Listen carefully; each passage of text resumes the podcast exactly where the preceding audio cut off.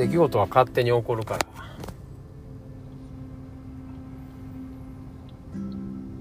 起きたことは仕方がないっていうことですよね。でやり方はないから対処してもしゃあないよいう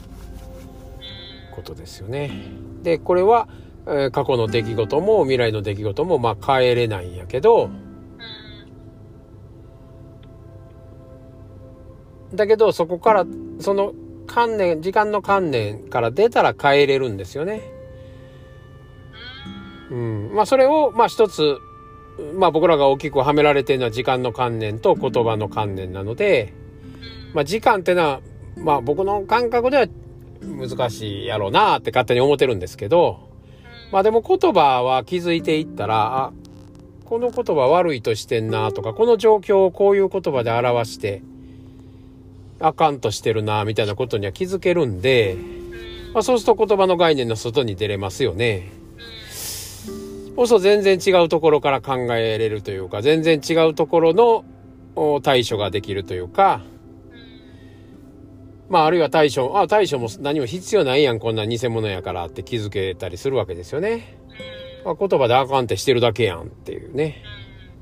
まあこれと同じ感じなんやろなと思いましたね。時間から抜け、抜けたところで、抜けたら対象なんかなんぼでもあるわけですよね。そうすると、抜けたところから、まあ時間の外に出るから、やり方は出てくるわけですよね。時間の外に出るから、巡航してる時間と逆行してる時間の間に挟もうっていう、まあ競技、競撃作戦って言ってましたけど、そんな作戦が出るわけで、まあこれは概念、時間の概念を出たからですよね。まあほんでちょうど僕思ったんは、ちょうどコロナの時に、あの、バックトゥザフューチャーがね、テレビでああ、やって3部作やってましたけど、まああの時にあれやるっていうのも何、何かやなとは思ったんですけどね。今これやるんみたいな感じでしたけど、まあ今テネット見て思ったら、ああ、バックトゥザフューチャーやってたな、バックトゥザフューチャー、まあ未来に戻るっていう話ですからね、タイトルから言えばね、過去に戻るんじゃないからね。あで、過去、過去を変えたから未来が変わったわけじゃないんですよね、あれね。ーあー、そうなんや。ん。まあだからその、それしかない未来に、まあ戻ってるというか、そのタイトルの付け方がね、あれみんなバックトゥザフィーチャー言うて、言うてるけど、日本人は全員、ああ、過去に戻る話やって勝手に理解してる、してしてるでしょ？言葉からね。いや、でも英語の人はバックトゥザフューチャーってどういうことやねんって多分思うと思うんですよね。うん。で、その観点からあの映画を見るのと、まあ、全然違うと思うんですよね。だからちょうどこの、この歴史上線を引かれたこの時に、未来に戻るわけですよね。じゃあ描きたい未来はどういう未来ですか？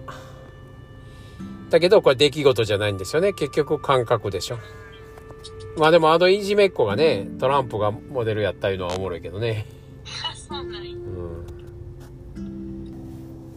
まあ、ええようできてますわ。スピルバーグもクリストファー・ノーランも。まあある意味未来が見えてるんでしょうね。うん。だからこの感覚にはまはめられてきたのが過去やで、と思い込んでるでっていう。